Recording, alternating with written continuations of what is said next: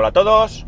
Day to day del 13 de septiembre de 2018.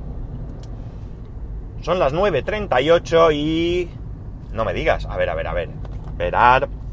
Porque no me puedo creer que 31 grados en Alicante, señores.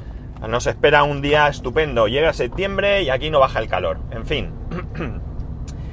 cosas buenas y cosas malas que tenemos por esta zona. Bien, ayer fue la presentación de la keynote de Apple, donde nos presentaron nuevos productos, nada fuera de lo que se esperaba, todo, todo filtradito y todo maravilloso, pero eh, quiero contar algunas cosas. No voy a contaros la keynote, no la voy a explicar en sí, eh, por una razón muy sencilla. Primero porque, eh, bueno, ni primero ni segundo, simplemente porque hoy todo el mundo va a hablar de lo mismo. Va a haber montones de podcasts que van a hablar de esto. Ayer ya hubo un montón de gente que hablaba de esto, blogs, etcétera, etcétera, y no voy a ser yo, y podéis ver la presentación si tenéis interés, por tanto no voy a ser yo quien lo explique, quien explique aquí todo lo que, lo que allí salió, excepto algún comentario concreto que quiero hacer. bueno, lo primero, que es lo más breve, es el tema de los iPhone con doble SIM.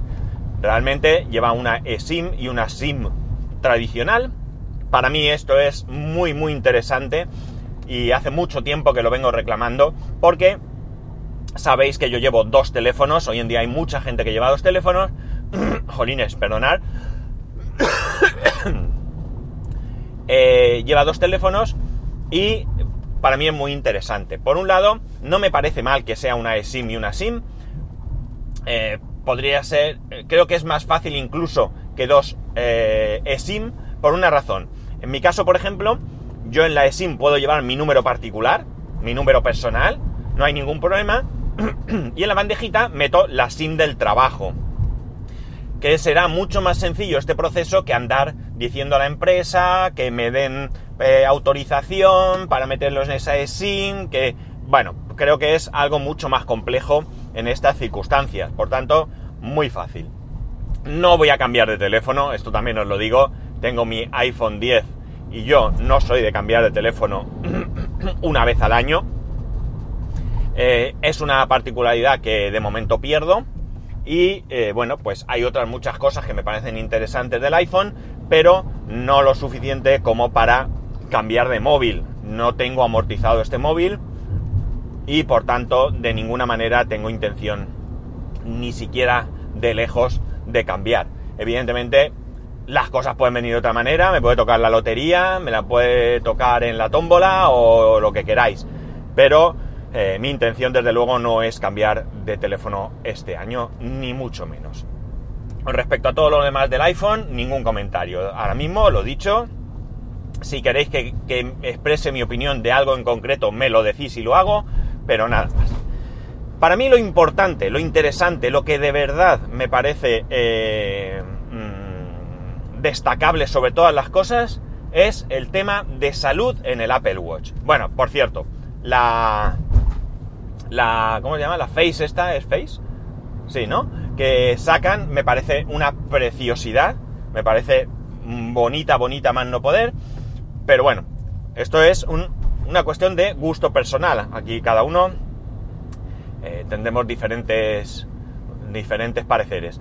Pero el tema de salud. Vamos a ver. Lo primero, lo primero, lo primero. De hecho, acabo de hablar con un amigo que es profesional de la salud, es enfermero en el SAMUR, por tanto yo creo que tiene conocimientos suficientes como para opinar, más allá de lo que yo pueda decir, y llegamos a la misma conclusión. Es decir, el Apple Watch no es un dispositivo que venga a sustituir un eh, aparato profesional, ¿de acuerdo?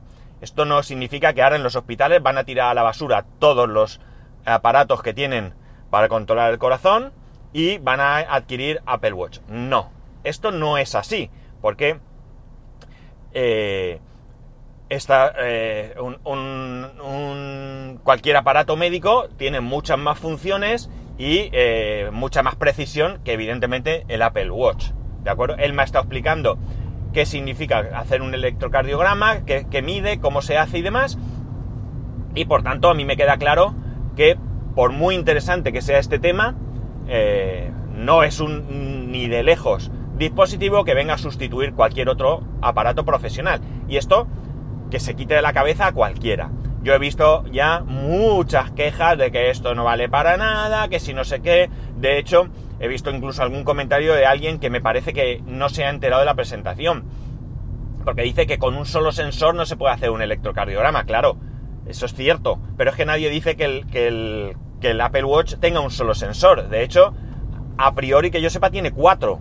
Porque tiene el sensor el mismo sensor que ya tiene cualquier Apple Watch, incluido el mío, es decir, esa luz verde, ¿vale? Que te mide pulsaciones y demás.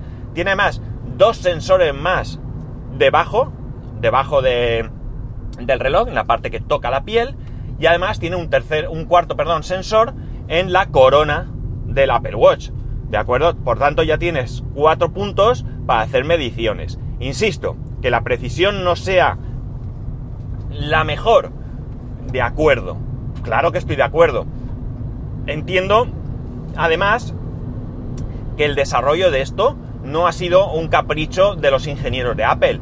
Habrá habido una colaboración, de hecho allí salió el presidente de la Asociación Americana del Corazón, por tanto entiendo que habrán eh, colaborado con ellos, parece que la FDA está por aprobar o ha aprobado el, el dispositivo, de momento de hecho solo funcionaría en Estados Unidos, es decir, que requiere la aprobación de distintas autoridades sanitarias, de cada país. Y por tanto, eh, entiendo que lo han tratado de hacer con la mayor seriedad y rigurosidad que este dispositivo permite, ¿no? ¿Qué veo sobre todo importante? Yo aquí lo importante que veo es que habrán definido una serie de parámetros que hagan, eh, porque para mí lo que realmente es interesante no es que te detecte solamente una cardiopatía, si es que esto puede ser más o menos preciso. Insisto que esto a lo largo del tiempo sabremos cuando el, reloj esté en nuestras muñecas y pasen unos meses, podremos de verdad tener eh, opiniones reales y contrastadas de hasta qué punto es eficaz.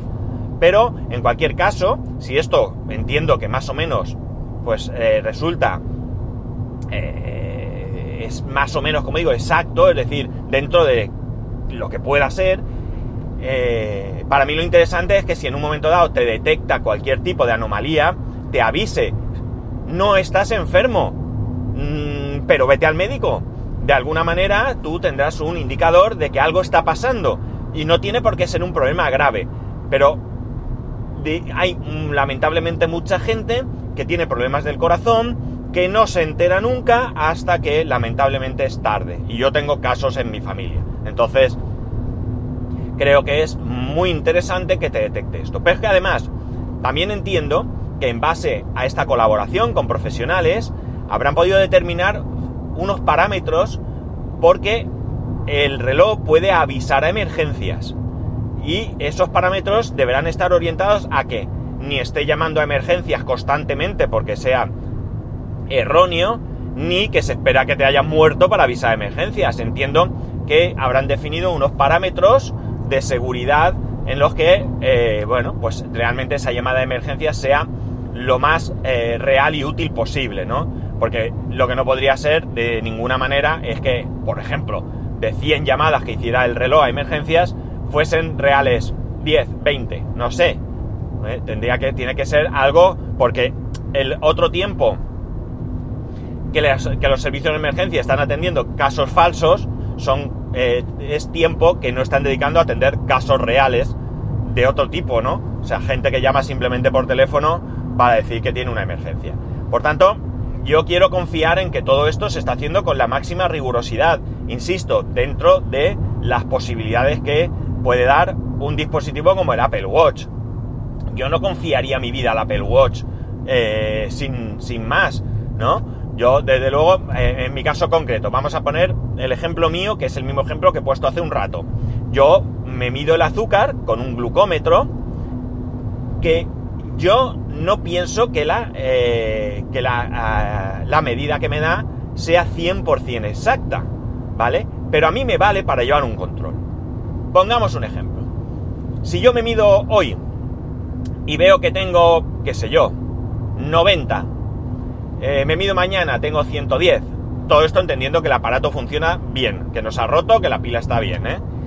Eh, pasado mañana tengo 108, al otro día tengo 115.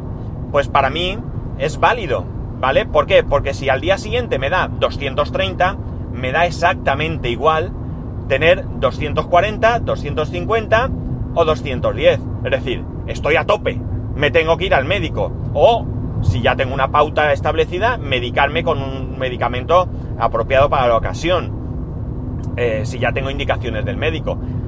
No creo que mi aparato sustituya un análisis de sangre, ni de lejos, porque entre otras cosas ese análisis mide otras cosas también, no solamente la glucosa que tienes en ese instante, ¿no?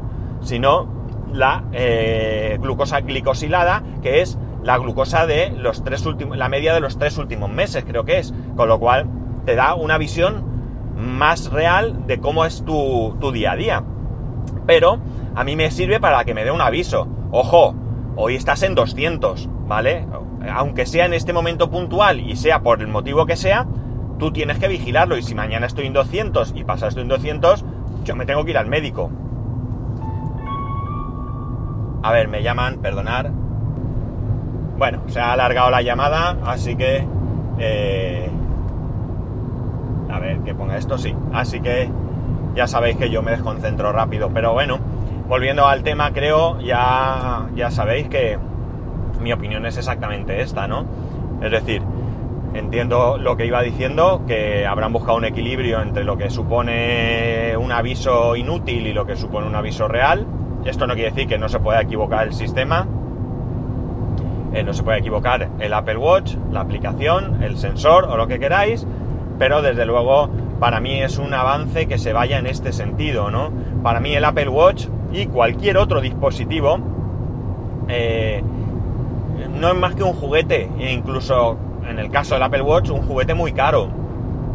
Eh, si eres deportista, bueno, si eres deportista te puede añadir un valor, pero no hace falta un Apple Watch. Eh, dispositivos que controlan diferentes aspectos físicos cuando estás haciendo deporte existen desde hace mucho tiempo y de compañías que se dedican expresamente a esto, ¿no?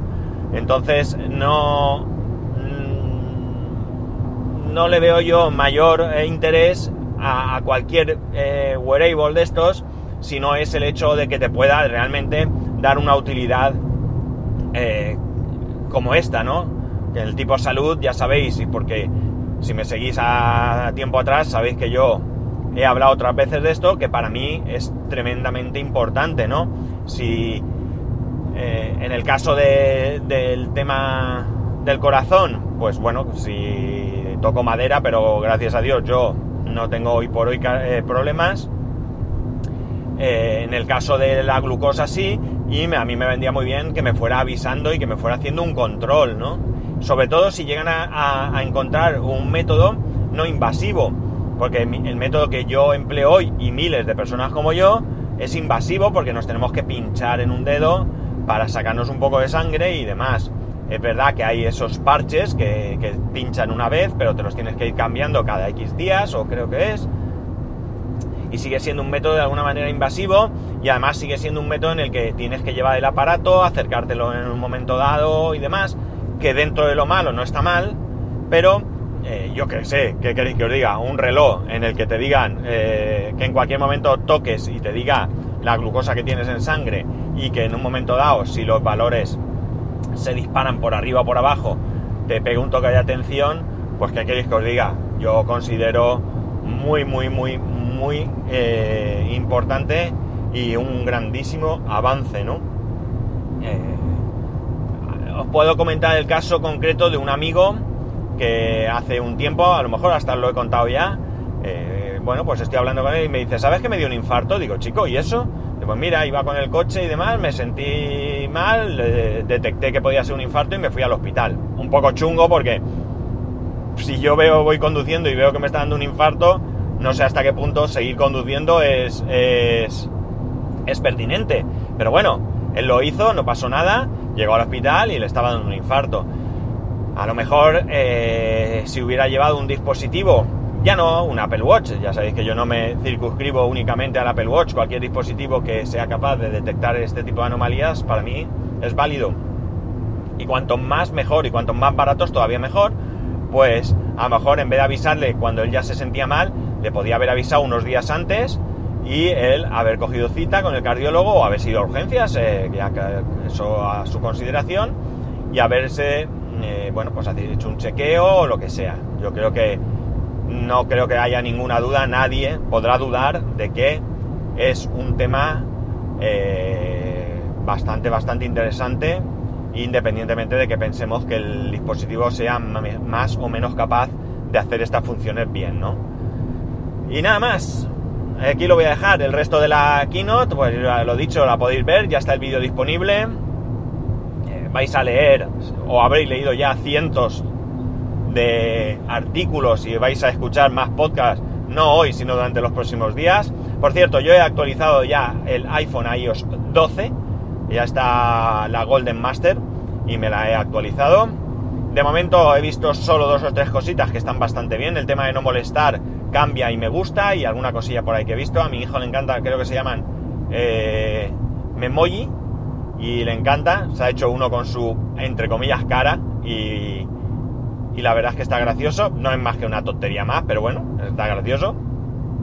Y bueno, pues nada, a ver estos próximos días con su utilización que vamos, que vamos sacando en claro.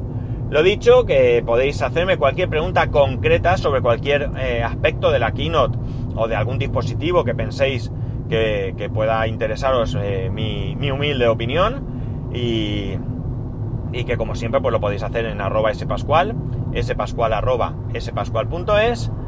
Eh, eh, gracias por vuestras visualizaciones y likes y demás en YouTube porque la verdad es que sigue subiendo la cosa y yo cada día más feliz. Eh, spascual.es barra YouTube y spascual.es barra Amazon por si queréis colaborar con el podcast. Eh, y spascual1 en Instagram. Y poco más. Que bueno, que tengáis un buen jueves y nos escuchamos mañana.